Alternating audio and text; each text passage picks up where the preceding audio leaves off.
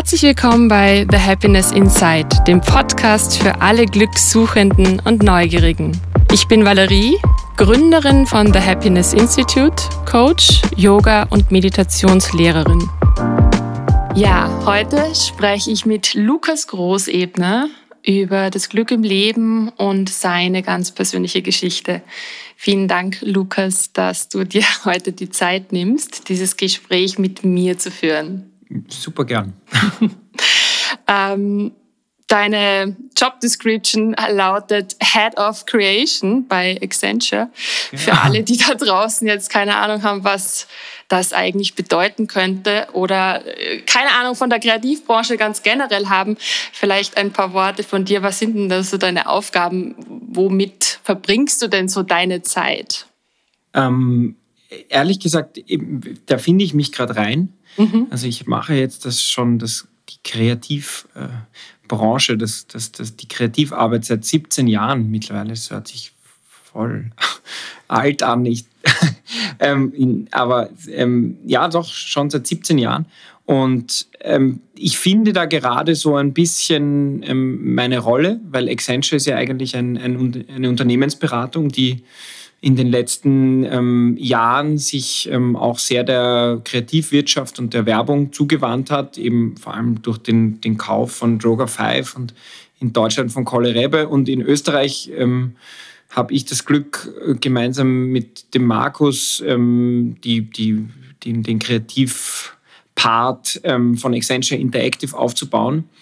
Also meine Aufgabe ist derzeit extrem spannend, weil auf der einen Seite ist es Aufbau, auf der anderen Seite ist es ähm, das machen, was ich eh kann für Kunden, die schon da sind und ähm, das wirklich für mich ganz Neue und das mag ich sehr an dem Job derzeit, weil ich, ich finde, es gehört immer so ein bisschen ähm, was dazu, wo man sich ähm, im positiven Sinne unwohl fühlt. Also so, so weißt du, was ich meine? Nicht so ähm, eine, eine, eine, eine positive Challenge. Also ja. so, ich, ich, ich sitze da manchmal in Meetings mit Leuten, wo ich mir denke, okay, die sind schon sehr schlau und die sind in sehr vielen Feldern sehr viel bewanderter als ich und das, das ist schon, ähm, da kommt dann eine gewisse Demut ähm, für, für auch Budgetgrößen, wo du dann siehst ähm, in, in so großen Business Cases, wie, wie klein das Kommunikationsthema ist und wenn man in der Werbung in der Bubble sitzt, dann hat man immer das Gefühl, wir sind der Nabel der Welt und das Wichtigste überhaupt. Und jetzt würde ich sagen, merke ich, ähm, dem ist gar nicht so. Und ja, ich, ich, ich mag sehr, wie, wie neu und spannend das derzeit ist. Mhm. Ein bisschen aus der Komfortzone, aus der Gewohnten rauszugehen. Absolut, ja. genau das. ähm, wir kennen uns schon sehr lange. ich glaube 20 Jahre, kann ja. das sein? Ja, wahrscheinlich nicht länger. Ähm, ich bin auf jeden Fall noch äh, aufs Gymnasium gegangen. Ja, ja. ähm, und du hast ja eigentlich äh, einen ganz anderen Weg ursprünglich eingeschlagen und äh, ich war selbst in der Werbung eine Zeit lang und plötzlich warst auch du da. Ja. wie wie kam es denn zu diesem neuen Weg? Oder ähm, war das ähm. eh irgendwie schon so ein bisschen geplant? Hat sich das abgezeichnet? Das war reiner Zufall ehrlich gesagt. Das war so, vielleicht gibt es auch keinen Zufall, ja, vielleicht war es irgendeine Art von, von, von, von, von Bestimmung klingt so pathetisch, aber du weißt schon, wie ich es meine. Mhm. Vielleicht, ich ähm, habe ja eigentlich Philosophie studiert und, und ich habe das auch wahnsinnig gern gehabt und, und äh, habe mich da sehr verloren, möchte ich sagen, vor allem beim Diplomarbeit schreiben. Also meine, meine Diplomarbeit ist irgendwie ähm, die Ambivalenz der Ästhetik dargestellt am Werk und Denken von Immanuel Kant. Also das ist schon sehr, sehr ähm, wow, ja. nerdig äh, gewesen. Ähm, nur ich komme aus einer, ähm, aus einer Familie, wo ich jetzt sagen würde, ähm, ähm, wo Beruf einen sehr hohen Stellenwert hat, für meinen Vater vor allem. Und der hat dann, ich glaube, ich war 24, bin ich, bin ich fertig gewesen im Studium. Ich habe das sogar, glaube ich, mit, mit Auszeichnung fertig gemacht und, und mein Professor meinte dann, ob ich nicht den Doktor machen will und auf der Uni bleiben will. Und mein Vater meinte dann, jetzt, jetzt gehst du arbeiten, jetzt bist 24, jetzt ist Zeit. Ähm, und ähm, dann hat mir mein Vater so bei ein paar Bewerbungsgespräche ausgemacht.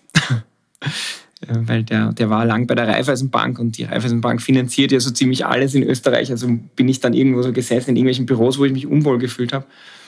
Und dann habe ich die Zeitung aufgeschlagen, das hat man früher noch so gemacht und ähm, habe an eine Annonce geschrieben, die, die, die mich interessiert hat. Und das war eine kleine Werbeagentur, Traktor hat die geheißen. Ähm, und da bin ich dann irgendwie reingestolpert. Und dann hat eins das andere ergeben und dann, dann kam irgendwann Jungformat und irgendwann DDB und, und irgendwann ja, ich würde mich nicht als Werber bezeichnen, aber ich, ich irgendwann habe ich dann Werbung gemacht. Ja. also so. Naja, das ging dann, äh, soweit ich das jetzt von außen äh, beobachtet habe, dann doch recht schnell, ganz steil nach oben. Ja, ja, nein, ja, das klingt ja so blöd, oder wenn man das sagt. Nein, also ich bin, ich ja. muss dazugeben, äh, ja, ich, ich bin dann sehr jung irgendwie Geschäftsführer geworden bei DDB in Wien. Mhm und hatte einfach eine große Chance, ähm, ähm, da meine Vision zu verwirklichen, weil ich einfach zum ersten Mal, muss ich einfach dazu sagen, in meiner gesamten Karriere jemanden hatte, den ich als Mentor bezeichnen würde. Also, weißt du, was das Schöne ist? Ich habe vor der, der Erik Schöffler war das, der, der ist jetzt ähm, ähm, worldwide oder ich glaube European Creative äh, Director von Havas, also leitet Havas eine große Agenturkette kreativ. Und der hat vor kurzem ein Interview gegeben und, und, und da hat man dann so gemerkt, so diesen Mutual Respect, weil er, weil er äh, hat rückblickend auf die DDB-Zeit einfach ein paar Leute erwähnt, wo er gesagt hat, von denen hat er auch viel lernen können. Und da war ich auch dabei. Und ich glaube, äh, selten hat mich was stolzer gemacht, ja, mhm. weil, weil ich mir dachte, schau, wir sind uns immer mit großem Respekt und, und, und, und, und großer Achtung voreinander begegnet. Und ich kann mich noch erinnern, ganz kurz, äh, also der Erik war der einzige Chef, den ich je hatte, der, als ich ihm mal einen Spot gezeigt habe, ähm, den wir gemacht haben, der ist aufgestanden, hat mich umarmt und hat gesagt, ich bin so stolz auf dich. Und ich habe mir gedacht, so, ich scheiße, ja. Äh, Wahnsinn, dass, in, dass wir da in so einer Branche arbeiten, wo die Chefs ehrlich gesagt tendenziell eher äh, die Arbeit nehmen und sagen, es ist meine Arbeit, anstatt äh, jemandem zu sagen, cool, dass du es gemacht hast. Also, wie gesagt, DDB war eine große Chance und ich bin sehr froh, dass ich sie nutzen konnte damals. Und ja, dann, dann, dann so wie du sagst, steil bergauf, ja, in Österreich halt. Also dann, dann muss das schon immer, weißt du, Steilbergauf ist für mich die Julia Neumann, ja, die, die ist eine gute Freundin von mir, die, die ist ähm, ECD von Child Day in, in, in New York. Ähm, ähm, das ist, also, weißt du, wenn ich immer gefragt wird, wer ist der erfolgreichste Werber in Österreich, sage ich immer die Julia, mit Abstand. Ja. Das ist eine Vorarlbergerin, die, die sitzt da ähm, ähm, und, und, und, und macht Super Bowl-Spots. Also, ist immer eine Frage der Perspektive, aber ich bin schon, schon froh, so wie es dann gelaufen ist. Mhm. mhm. Jetzt ist die Kreativbranche ja trotzdem so ein bisschen verrucht und so wie ich sie auch erlebt habe, schon, äh, dass es manchmal sehr herausfordernd ist, mit dem Privatleben auch Balance zu finden. Also ich habe selber äh, in diversen Jahresgesprächen auch das Feedback bekommen, entscheide dich zwischen Karriere oder deinem Privatleben. Und für mich war das letztendlich dann auch der Grund zu sagen, okay, irgendwie, ich glaube, da muss es noch einen anderen Weg geben. Das war mir damals total wichtig. Wie ist es dir denn damit gegangen oder wie geht es dir auch heute noch damit, immer wieder Balance zu finden oder Balance auch zu halten? Ähm, ich glaube, da hast du sehr recht. Ich glaube, wir sind ähm, ähm, da an einem Punkt in, in die Werbung gekommen, wo das Alte das Neue abgelöst hat. Der, der Prozess ist immer noch nicht vollzogen aber ähm, da war noch die, da war weniger Spaß, als man hatte in den 80er Jahren, wo die, also ich kenne das auch nur aus Erzählungen, ja, wo man, wo man erzählt bekommen hat, wie man, ähm, wie man äh, viel gefeiert hat und dann nebenbei irgendwelche Palmas-Kampagnen gemacht hat, die dann, die dann ähm, weltberühmt geworden sind. Ähm, und natürlich durch diese permanente Verfügbarkeit der digitalen Revolution, der, der E-Mails, ähm, die, die, die, wo, wo ja, also ich finde jetzt gerade durch Teams ähm, ist es ja nochmal eine Stufe mehr als E-Mail, weil wenn dir jemand eine Kurznachricht auf Teams schreibt, ist ja fast schon unhöflich, wenn du nicht immediately antwortest. Und beim E-Mail hattest du früher zumindest die halbe Stunde. Ähm, also ich glaube, dass das durch die technischen Gegebenheiten gekommen ist und weil natürlich, ähm, ich möchte es jetzt nicht, nicht so nennen, aber weil doch, ich, ich würde sagen, Wachablöse, ja, weil, weil die, der Generationswechsel in, in sehr vielen Branchen, das ist nicht nur in der Werbung so, ein, ein schwierig zu vollziehender ist, weil, weil in den 70er Jahren, die, in den 80er Jahren die Manager haben sich wahnsinnig über ihr Berufsleben definiert und diese Dinosaurier gibt es halt heute noch alle ähm, und die, die erwarten dann von jungen Menschen, dass, mhm. dass das auch so ist. Ja? Und so wie du sagst, du hast dann Jahresgespräche, wo, wo du, also ich bin auf beiden Seiten gesessen bei den Jahresgesprächen, wo, wo ich meinem Chef das gesagt habe, so ich brauche ein bisschen mehr Zeit für mich und für, weiß nicht, Basketball spielen oder ins Fitnessstudio gehen oder, oder einfach nur mal am Samstagabend auch feiern gehen. Ähm, und auf der anderen Seite natürlich eine, eine junge Generation, die in meinen Augen das derzeit viel besser schon hinbekommt. Ja, also so, so wenn, ich, wenn ich jetzt Gespräche führe mit 25, 26-Jährigen, da ist fast nie das Gehalt ausschlaggebend, sondern eher von wo darf ich arbeiten, mhm. kann ich vier, mhm. vier Tage die Woche arbeiten, besteht. Und ich muss dir ehrlich sagen, auch ich habe zum ersten Mal, als ich Vertrag verhandelt habe, ähm, das war keine richtige Verhandlung, ich habe einfach gesagt, was ich gern hätte und, und, und dann hat man sich angenähert. Aber bei Accenture habe ich zum ersten Mal auf mehr Geld verzichtet und dafür eine Woche mehr Urlaub genommen. Also weil, weil, weil, weil die Zeit das Wichtigste ist, was, was, was mhm. ist. Ja. Und ich glaube schon, dass, dass die Werbung ähm, etwas ist, die funktionieren kann in 40 Stunden und dass niemand so wie früher 100 Stunden arbeiten muss, um Karriere zu machen. Weil dass das einfach Standard ist und vorausgesetzt wird. Und wenn man dem nicht folgt, dann äh, ist das eigentlich nahezu ein Kündigungsgrund. So habe ich damals erlebt, ja, in manchen Agenturen, dass, das, dass man wirklich aneckt. Das ist sicher so ja. gewesen. Und schau, ich, ich, ich, ich kann mich da nicht ausnehmen in, in, in Bezug auf meine eigene Zeit. Also ich, mhm. ich würde jetzt schon sagen, ich war schon die größte Zeit meiner Karriere ein sehr Workaholic, ja. Aber dadurch, dass ich das so gern mache, was ich mache, ähm, ist es für mich kein Problem, am Sonntag beim Spazierengehen eine Stunde drüber nachzudenken, welche Headline ich auf, die, auf dieses Plakat schreibe oder so. Mm, also ich, ich mache das halt gerne und mm. dadurch, ich finde schon auch, man muss sehen, gerade Kommunikationsarbeit äh, äh, ist halt Instant Gratification du machst was und es ist gut und du weißt, dass es gut ist und es ist dann irgendwie gefühlt drei Wochen später irgendwie draußen und du, also mhm. Das passiert dir auch nicht in jedem Job. Wenn du eine, weiß nicht, Versicherungsverträge verhandelst, ist es jetzt wahrscheinlich nicht unbedingt, ich weiß es nicht, für mich ähm, nicht unbedingt. Mhm, mhm. Gibt es trotzdem äh, irgendwelche Tools, die du nutzt für dich, wo du sagst, ja, also das, das hilft dir schon beim Abschalten? Also ich denke mir, auch wenn der Beruf zur Leidenschaft mhm. wird, was ja grundsätzlich total großartig ist. Aber auch da ist es ja wichtig, eine Grenze zu ziehen und zu sagen, okay, jetzt mache ich aber wirklich ja. äh, Feierabend. Absolut. Ich habe zum Beispiel ähm, schon länger auf meinem Privathandy keine Firmen-E-Mails. Mhm. Also ich habe ein Firmenhandy und das lege ich genauso wie den Computer in mein Arbeitszimmer. Ähm, und wenn ich nicht erreichbar bin, bin ich nicht erreichbar. Das nehme ich mir ähm, ähm da schon heraus. Wobei ich ja leider sagen muss, ich bin dann schon jemand, der dann um elf am Abend nochmal schaut und dann kurz antwortet auf, auf, auf, auf, auf E-Mails. Aber das, ja. ist, das ist eher so mein, mein mhm. Ding. Ähm, ich finde es natürlich, was ich schon sagen muss, jetzt in der Covid-Zeit, die jetzt schon so lange geht, wahnsinnig schwierig, die Batterien aufzuladen, mhm. weil so, ich habe mir dann doch immer wieder so kleine Auszeiten gegönnt und wenn es nur irgendwie so ein Wochenende in der Therme oder, oder ähm, zwei Tage frei nehmen und ans Meer fahren oder so war, dass das jetzt gar nicht geht, ist für mich mittlerweile schon auch mental schwierig. Ja, das gebe ich ehrlich zu, weil, weil ja, kannst du nicht einmal am Freitagabend ins Kino gehen, um zu sagen, okay, ja, aber du darfst ja. weiterhin ganz viel arbeiten und Steuern zahlen. Also so das, das, das, ist, das, ja, ich glaube, das, das nagt geht gerade so. an allen, ja, allerdings.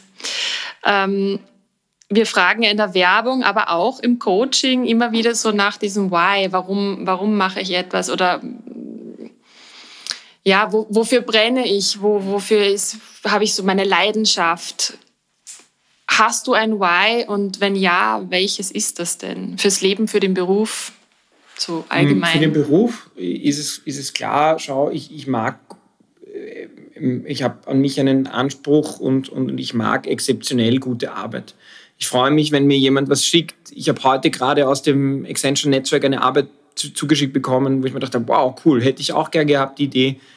Ähm, ähm, dann schreibe ich dem, der das gemacht hat, super, gratuliere. Und, und ähm, ich, das, das, das, das treibt mich schon an. Mhm. Ich mag gute Arbeit, ich mag ich wenn ich in meinem Zimmer sitze und Ähm, also jetzt habe ich ja kein Zimmer, jetzt habe ich ein Großraumbüro, aber wenn ich auf meinem Schreibtisch sitze, ähm, der ist auch gar nicht mein Schreibtisch, sondern, sondern das ist ein wechselnder Schreibtisch. Da, wenn ich da sitze, wo ich gerade sitze und was schreibe und, und dann stehst du irgendwie zwei Monate später auf einem großen Set und, und, und, und da ist alles so, wie, wie du es in Buchstaben aufgeschrieben hast, dann plötzlich da so aufgebaut und da sind Pferde und Schweine und äh, ein, ein, ein riesen, weiß ich nicht was, ein, eine, eine, was auch immer du dir einfallen hast lassen, ein riesen Schloss oder so ist dann nachgebaut. Ähm, das das finde ich schon schön, wie sich in unserem Beruf etwas oder in meinem Beruf etwas, was du dir ähm, im Kopf ausdenkst, dann manifestiert.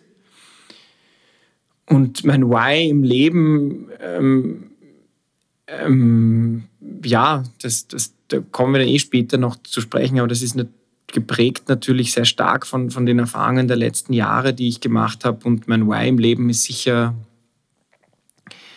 halt jeder Tag, den ich aufwache und wo ich gesund bin und wo die Sonne scheint im Idealfall, muss genutzt werden. Mhm. Also äh, ist die sehe ich als meine Verpflichtung an, ja, dass, dass, dass das ein guter Tag werden sollte.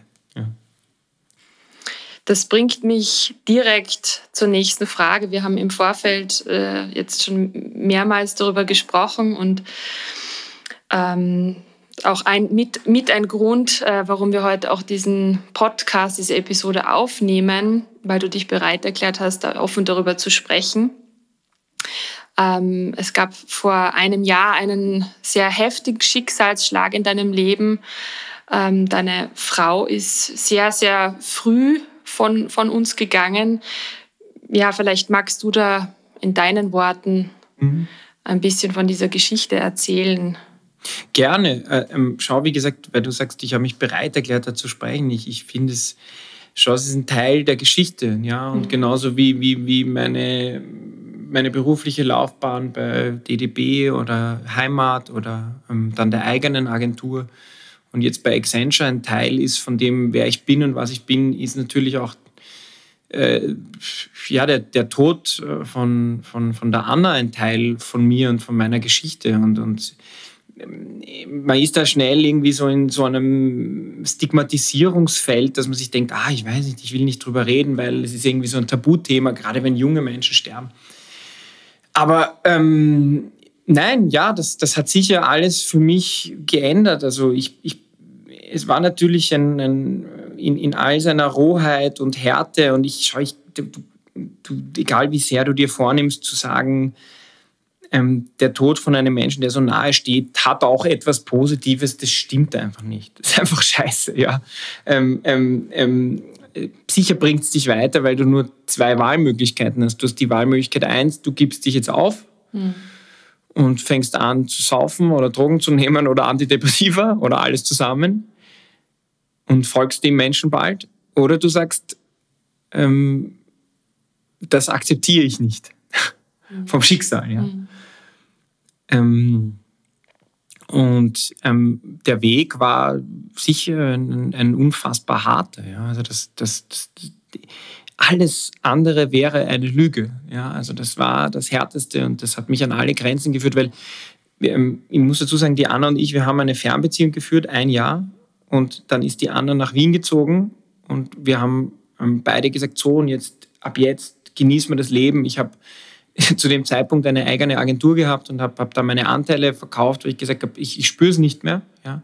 Das hatte viele Gründe, ähm, ähm, aber die Wahrheit war, es, es hat mich einfach nicht mehr erfüllt und ich wollte nur Dinge tun, die mich erfüllen. Und ich hatte den Partner an meiner Seite, um das zu tun. Mhm. Und ähm, ja, äh, relativ schnell danach äh, also es ist völlig grotesk, wie in einem schlechten Film. Die Anna ist in Wien angekommen, ist aus dem Auto gestiegen ist jetzt hier zu Kreuzweh. Und aus einem jungen, 30-jährigen Menschen, der Kreuzweh hat, wurde innerhalb von, glaube ich, drei Monaten ähm, jemand, der die Diagnose Stage 4 ähm, Krebs hatte ja, und, und, und mit Metastasen bereits im Rückenmark, ja, was ähm, in Wahrheit ähm, ähm, eine, eine vernichtende Diagnose ist. Ja. Und die Anna hat mir trotzdem vorgelebt, dass man ähm, an, an, an diesem Punkt des Lebens äh, nicht aufgibt, sondern, sondern sagt, ich mache jetzt das Beste draus.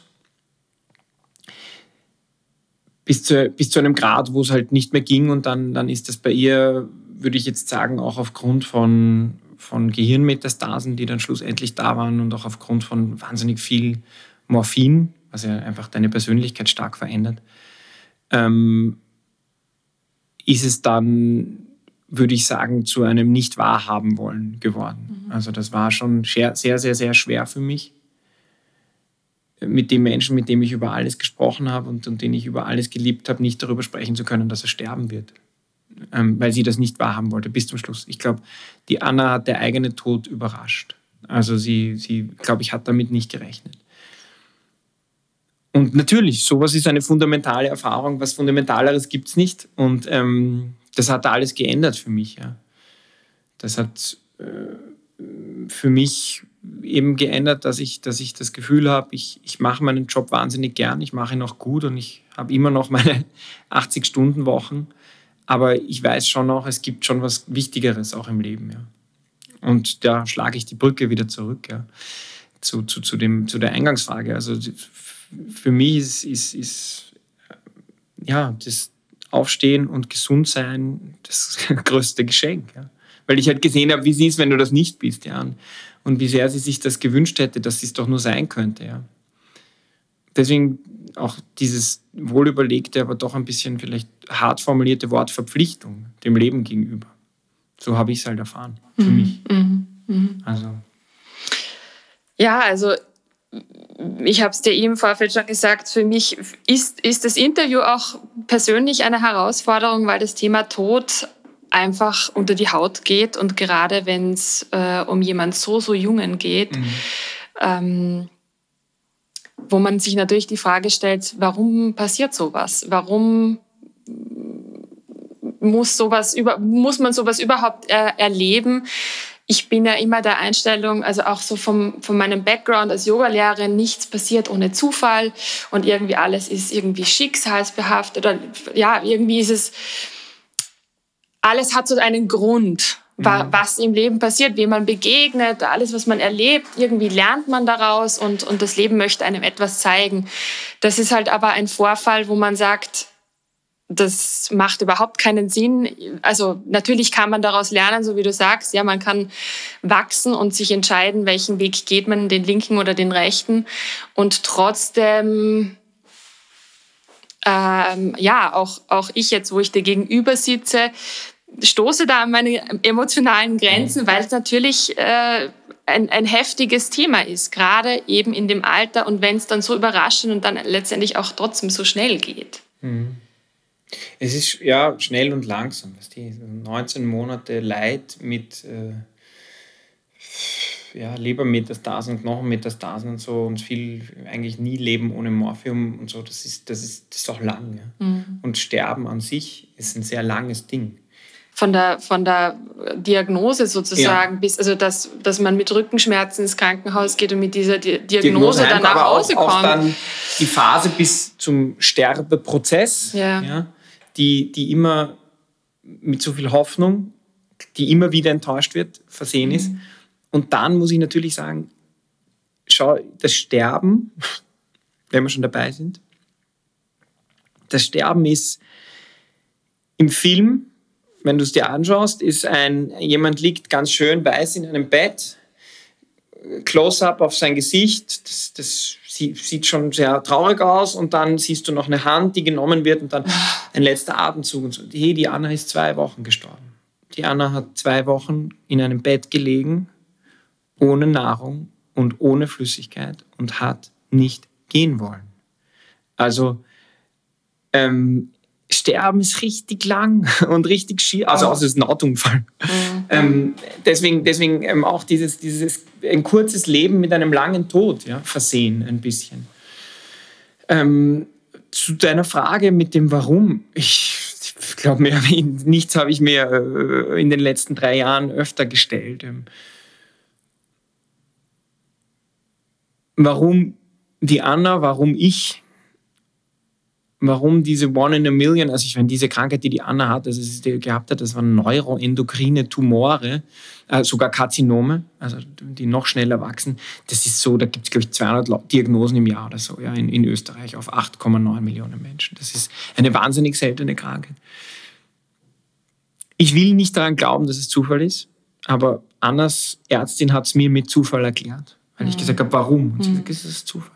Es ist eine Autoimmunerkrankung, die sie hatte, eine mhm. Essstörung, die sie hatte, also viele Dinge, die an einen, schon mal einen Körper ähm, ähm, schwächen und dann Pech.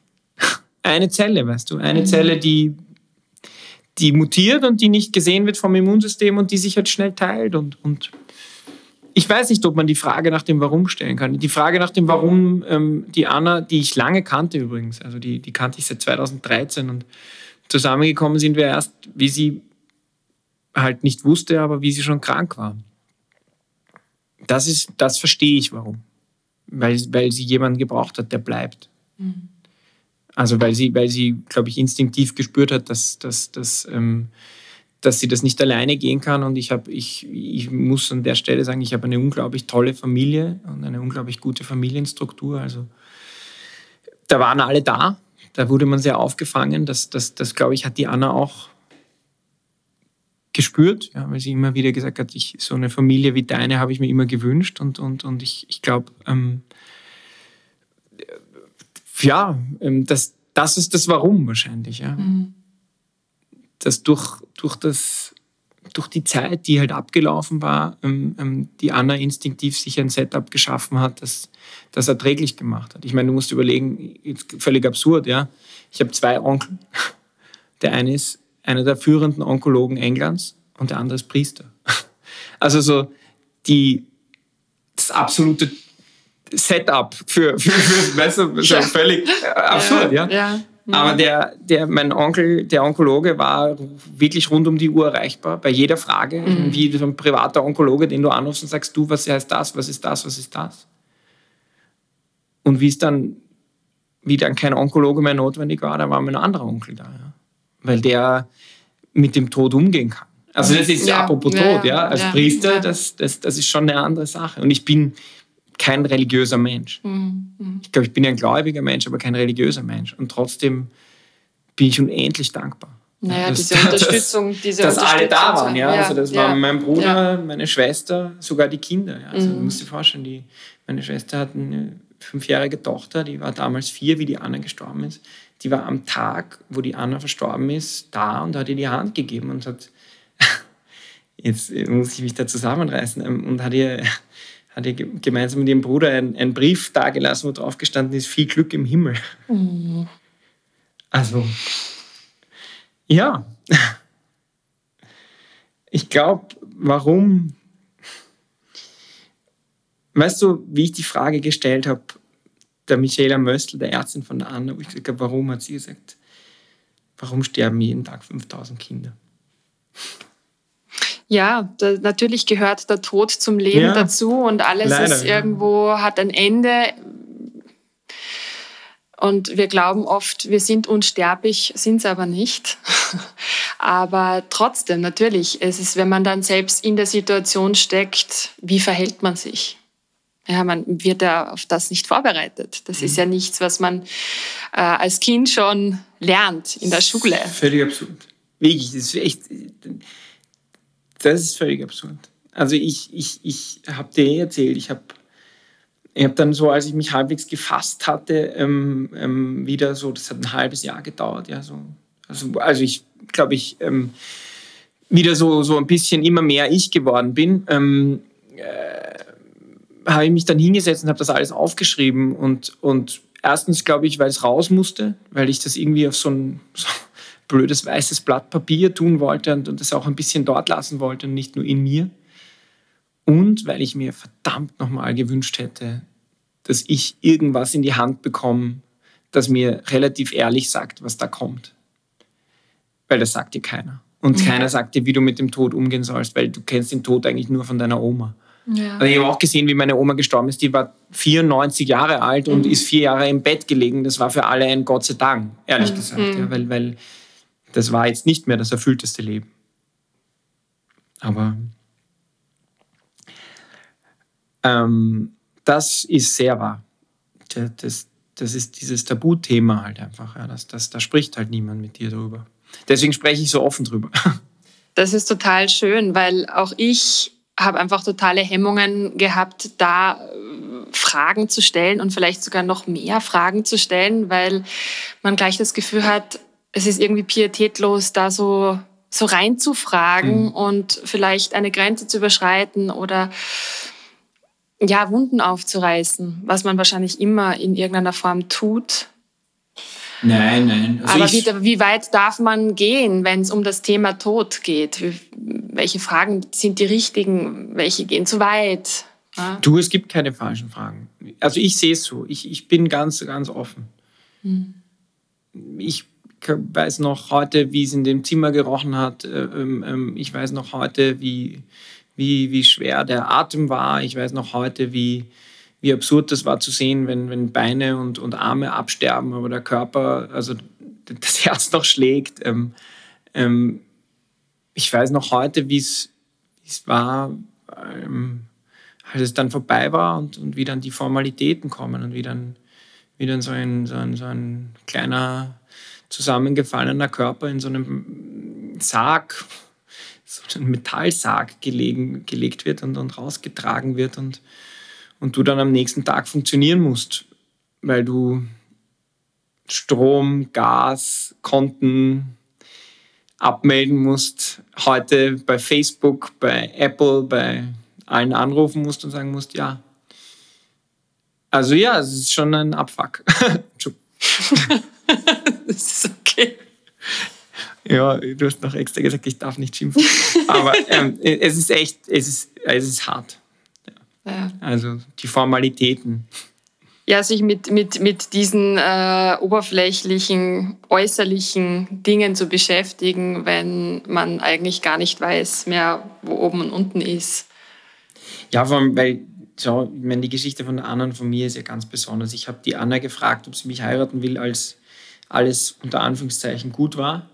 Aber ich habe die Anna geheiratet, als sie schwer krank war. Also ähm, wir haben ja, also wir hatten ja keine Hochzeitsreise, sondern es ging ins Krankenhaus und sie, sie hat so viel Kraftanstrengung für die Hochzeit gebraucht, dass sie, dass sie dann zwei Wochen komplett, also drei Wochen, vier Wochen komplett raus war aus allem.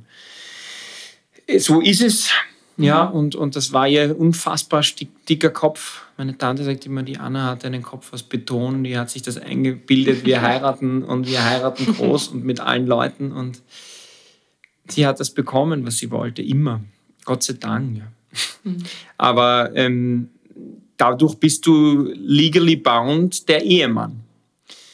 Und weißt du, was das hart ist? Dann steht am Ende auf dem Grab dein Name. Und das ist so surreal, weil du denkst so, hey, ich bin so, ja. ich bin, ich bin gerade 40 geworden und, und dann gibt es da so am Grinzinger Friedhof ein Grab, wo, da mein Name draufsteht. Ich meine eh auch der Name meiner Eltern, aber, aber ja, das ist, mhm. ähm, das ist sehr surreal, das alles dann. Wie findet man äh, bei dieser ganzen Geschichte, nach dieser Geschichte, die Geschichte ist, ist immer da, wie findet man da wieder einen klaren Gedanken und wie du selber gesagt hast, es gab dann irgendwann diese Entscheidungsmöglichkeit, schließt man sich der Anna an oder geht man quasi jetzt weiter? Wie ist es dir in dieser Zeit gegangen oder wie, wie was hat dir dabei geholfen? Du kennst mich ja ein bisschen. Ich, ich, bin, ja, ich bin ja sehr, also ganz ehrlich, jetzt ähm, auch wenn ich das nicht gern sage, aber die Karriere, die ich gemacht habe, die machst du nicht, wenn du nicht sehr hart zu dir selber bist. Ja. Mhm. Ich bin schon sehr hart zu mir selber. Also ich ja, ich glaube, ich habe dir das sogar mal erzählt. Also ich bin nach, nachdem die Anna verstorben war und nachdem alles erledigt war, das war mitten in der Nacht, das war drei in der Früh, habe ich mich bei mir in den Garten gesetzt. Ähm, es war 27. Mai 2020, habe hab ein Bier aufgemacht, habe zum ersten Mal nach Jahren eine Zigarette geraucht und hatte nur einen einzigen Mantrasatz. Und der Satz war, du gibst jetzt nicht auf. Mhm. Und zwar wirklich die ganze Zeit. Du gibst jetzt nicht auf, du gibst jetzt nicht auf. Ähm, Und das habe ich heute noch. Ja. Also jetzt nicht mehr so mantrisch und nicht mehr so irgendwie ähm, mich dazu zwingen müssen. Mhm. Ich, ich, ich meine, dein Podcast geht ums Glück. Ja? Und, und, und ich habe dir eh gesagt, den, der wichtigste Rat, glaube ich, den ich je in meinem Leben bekommen habe, der war von meiner Schwester. Und äh, da ist Anna gerade sehr schlecht gegangen und wir wieder mal dachten wir, es ist zu Ende. Und ähm, da hat die Therese mich angerufen und gesagt, weißt du, das, das Wichtigste ist, dass du jetzt trotz allem Schrecklichen in deinem Leben die kleinen Dinge trotzdem zu schätzen weißt.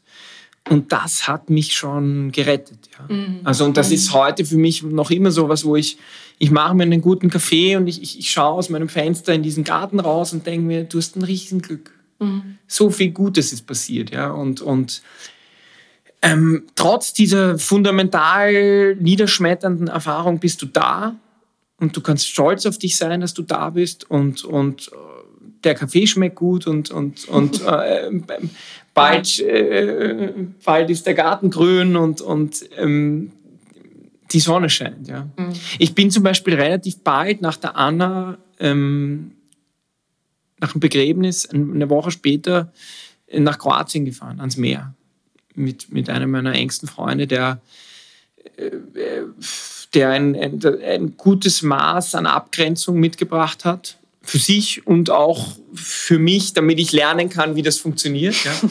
Weil du, du, du ja, kannst dich Menschen nicht abgrenzen. braucht man dann ja, auch. Ja. Mhm. Du, wenn, du, wenn du so symbiotisch mit jemandem, ich meine, ich habe 19 Monate mit jemandem zusammengelebt, der währenddessen verstorben ist. Ja? Und ähm, das hat, ich habe die richtigen Schritte gesetzt und ich, ich glaube, heute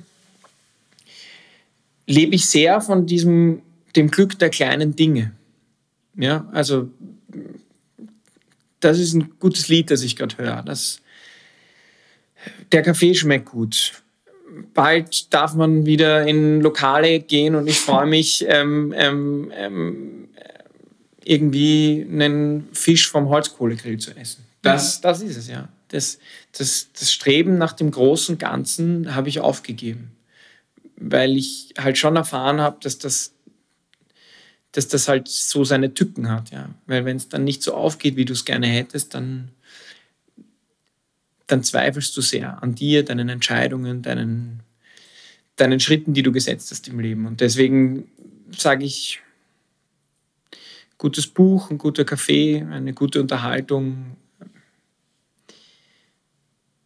that's it. Also das, das, das macht mich froh. Ja. ja. Es klingt auch sehr nach ähm, im Moment sein, weil wenn du im Moment bist, dann kannst du ja die Kleinigkeiten um dich herum auch viel mehr wertschätzen, als gedanklich in die Zukunft zu schweifen oder in der Vergangenheit zu hängen, wo man dann immer das nicht hat, was gerade da ist ne? und umgekehrt.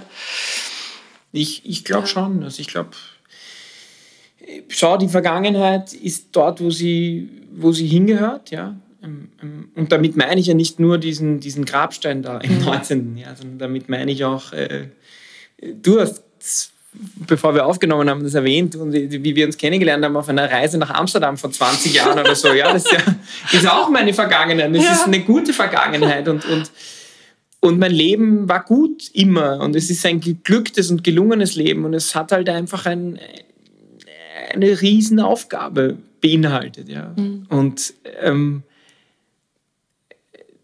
die Aufgabe ich, glaube ich, gemeistert, ja. Mhm. Und, und ähm, jetzt wird viel Gutes passieren, weil was habe ich verdient? Keine Ahnung, ja, so vielleicht sehe ich so. Nein, ähm, es passiert ja viel Gutes. Ja. Du hast gesagt, du hast die Geschichte aufs Papier gebracht. Ist es eine Geschichte, die du vielleicht irgendwann veröffentlichen wirst?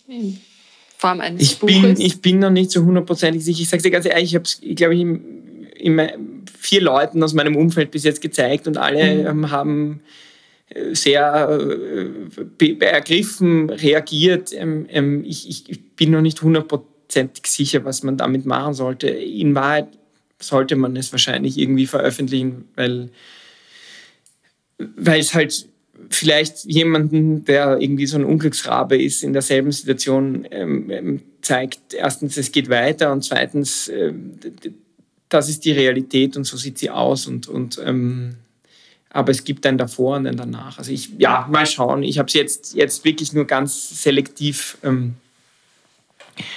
ähm, hergezeigt, weil, weil es doch wahnsinnig natürlich intim mm, ist. Mm. Also das ist ja nicht nur nett, weißt du, da ist ja viel, ja. viel Anklage. Mm. Ich meine, hey, Anna hat mit mir nicht übers Sterben geredet. Weißt du, was das heißt? Das heißt auch, sie hat nicht über Sterben nachgedacht. Das heißt auch, sie hat mich allein gelassen mit Konten ohne PIN-Code, mm. mit, mit Facebook-Konten äh, äh, ohne, ohne Zugang, mm. ohne, also ich kann nicht mal ihr Instagram-Profil löschen, weil, weil sie es unter einem anderen Namen ähm, registriert hat. So. Also das sind völlig arge Sachen, an die man denken muss. Weißt du? Weil, ja, man, denkst du ja nicht, ja, wenn, du, ja. wenn du so jung bist. Ja. Aber natürlich kann man sagen, ja, aber 19 Monate hättest du es irgendwo auf ein scheiß Blatt Papier bringen können, damit mein Leben ein bisschen leichter ist. Aber sie konnte es nicht. Und Jetzt nach einem Jahr sage ich, ist okay so. Mhm. Verstehe ich. Mhm. Ich würde es aber nicht so machen. Aber. Du hast, du hast äh, eingangs eh gesagt, du hättest dir eigentlich gewünscht, dass dir jemand irgend so einen Rat gegeben hätte. Wobei es natürlich auch zu dem Thema, was kann man da raten, aber mhm. jetzt so, wo du diese Geschichte gerade auch erzählt hast und, und du sagst, du hast sie bis zum gewissen Grad auch gemeistert. Hast du vielleicht so einen Rat an andere? Mhm. Ähm, das ist vielleicht ein überraschender Rat, ja, aber der Rat ist, finde deine Distanz. Du bist nicht der, der stirbt. Mhm. Du begleitest nur jemanden. Du hast ein Leben davor und du hast auch eins danach. Und nichts ist so schlimm, wie es in dem Moment scheint, wo du, wo du halt bei jemandem sitzt, der dich voller Angst anschaut und, und, und, und spürt, dass er gehen muss. Aber so ist das Leben. Ja, ja alle müssen gehen, jeder. Ähm, und ich verstehe jetzt ehrlich viel besser diese ganzen, ähm, diese ganzen fast, fast Epochen ja, oder, oder diese ganzen Völker, ob es Indianer oder, oder, oder Wikinger oder was auch immer unserer Kindheit waren, die sich immer nur einen guten Tod gewünscht haben. Das ist wirklich wichtig. Mein Opa hat einen guten Tod gehabt. Weißt, mein Opa ist, hat Tennis gespielt, ist Auto gefahren, hat Fußball geschaut, ist irgendwann einmal in sein Auto gestiegen, in die Gasse seiner Jugend gefahren. Niemand hat gewusst, warum ist dort umgefallen, war zwei Tage später tot. Danke, tschüss urgut. Also nein, wirklich, ohne Spaß. Äh, äh, oh, guter Tod ist ja. schön. Also, ähm, ähm, äh, das ist vielleicht ein morbider Art, mhm. Ich wünsche jedem, den ich gern habe und jedem, den ich nicht gern habe, dass wenn es soweit ist, dass es gut und schnell und ohne Schmerzen geht. Mhm. Was war denn so dein glücklichster Moment in deinem Leben? gibt es wahrscheinlich einige. Die glücklichste Phase, darf ich sagen, die glücklichste Phase Unbedingt. in meinem Leben. Die glücklichste Phase in meinem Leben war, als ich gemerkt habe, dass ich ein freier Mensch bin. Und das war recht jung. Ich komme aus einem sehr stark reglementierten Elternhaus. Ähm, also mein Papa hat mich, wie ich dann Student war, trotzdem jeden Tag um halb acht aufgeweckt, weil er gefunden hat, man muss einfach um halb acht aufstehen. Und ähm, als ich dann in eine WG gezogen bin und gemerkt habe, ich bin der Einzige, der die Regeln im Leben macht. Ich kann essen, wann ich will, ich kann schlafen, wann ich will, ich kann, kann ähm, ins Kino gehen, wann ich will. Das war die schönste Zeit in meinem Leben. Das Realisieren, dass alles Wachs in meinen Händen ist und, und ich daraus machen kann, was ich will. Also so würde ich sagen, es ist kein Moment, es ist eine Phase im Leben. Mhm. Ähm, wir haben äh, uns auch in einer Phase kennengelernt, da hast du viel aufgelegt. Das war noch im, im Hinterzimmer. Ja, ja, überall, ja, ja, schon absolut. also Musik ist auch, Europa, Musik ja, ja. war zumindest immer irgendwo ein Thema und wir haben uns auch immer irgendwelche Songs geschickt, ja, Tracks ausgetauscht und so. Ähm, Gibt es sowas wie einen, einen Happy Song oder Happy Song ist vielleicht jetzt auch nicht so das richtige Wort, aber aber so ein Lied oder vielleicht sind es auch die Top 3, wenn du dich nicht mhm. entscheiden kannst, wo du sagst, ja, dass die, die gehören zu deinem Lieblingsrepertoire? Du, wie gesagt, natürlich, das, das, das, da habe ich nächtelang mit, mit, einem, mit einem guten Freund äh, immer wieder diskutiert, was sind die Top 5 Tracks für dein Funeral und was sind die ähm, schau, Happy Tracks. Also ich, ich, ich würde sagen äh, Smile von Groundation. Einfach weil es, das wirklich macht mich immer irgendwie happy. Ich würde sagen, die. Jetzt schau, jetzt mache ich drei. Ja, das ist mir angeboten. ich habe es dir angeboten. Ähm, ähm, ähm, die Live-Version von Irgendwie, Irgendwann, Irgendwo von Jan Delay. Ähm, und ähm, boah, das ist, ist, echt schwierig. Ähm, Girl in the Northern Country von, von Bob Dylan und Johnny Cash, die Version. Ja, aber das, ich könnte jetzt ewig darüber reden. Ja, das ist leider, Musik ist so ein großer, wichtiger Teil. ähm, so wie guter Film oder. Äh, gut, Film kann ich dir sagen. Eine. Ja, bitte, unbedingt. Mein Lieblingsfilm of all time ist Beginners. Kann ich dir empfehlen. Mhm. Ich brauche immer gute Filmtipps. Beginners Ich habe viele Wissenslücken, was ein, ein, Klassiker ein, betrifft. Nein, das ist gar nicht so ein Klassiker. Das ist, ein, das ist so, ein, so, so ein einfach ein wunderschön geschnittener, erzählter Film von Ian McGregor. Der Inhalt ist, ähm, er, der beginnt mit, ähm, seine Mutter stirbt und sein Vater, sein 74-jähriger Vater, sagt ihm, er ist schwul. Und zwar die ganze Zeit. Und das ist der Beginn des Films. Und okay. das ist wunderschön erzählt und, mhm. und, und äh, all-time favorite. Mhm. Ich packe alle äh, Songs und auch den Filmtipp in die Show Notes für alle, die nachschlagen wollen. Ähm, eine allerletzte Frage, lieber Lukas. Wofür bist du dankbar? Fürs Leben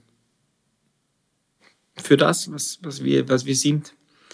Wenn man sich so überlegt, wie, wie absurd das ist. Also Molekülen und kleinen Bausteinen äh, kommt so etwas Komplexes, das, das Bücher schreibt und Musik macht und äh, Leute zum Lachen und Weinen und Schreien und sich beruhigen bringt. Das Leben, ja, wir Menschen.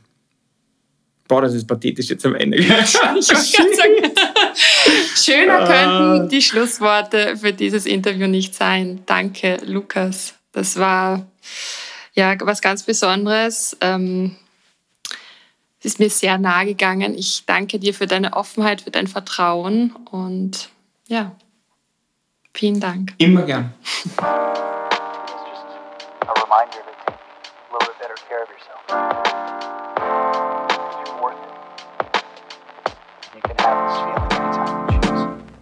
Das war eine weitere sehr berührende Folge von The Happiness Inside, dem Podcast für alle Glückssuchenden und Neugierigen. Schön, dass du auch heute wieder zugehört hast. Wenn du mehr über Lukas Großebner, seine Happy Songs sowie seine Buchempfehlung wissen möchtest, dann findest du alle Infos in meinen Show Notes. Teile und abonniere diesen Podcast, damit du in Zukunft keine weitere Episode mehr verpasst. Ich freue mich schon aufs nächste Gespräch. Alles Liebe, deine Valerie.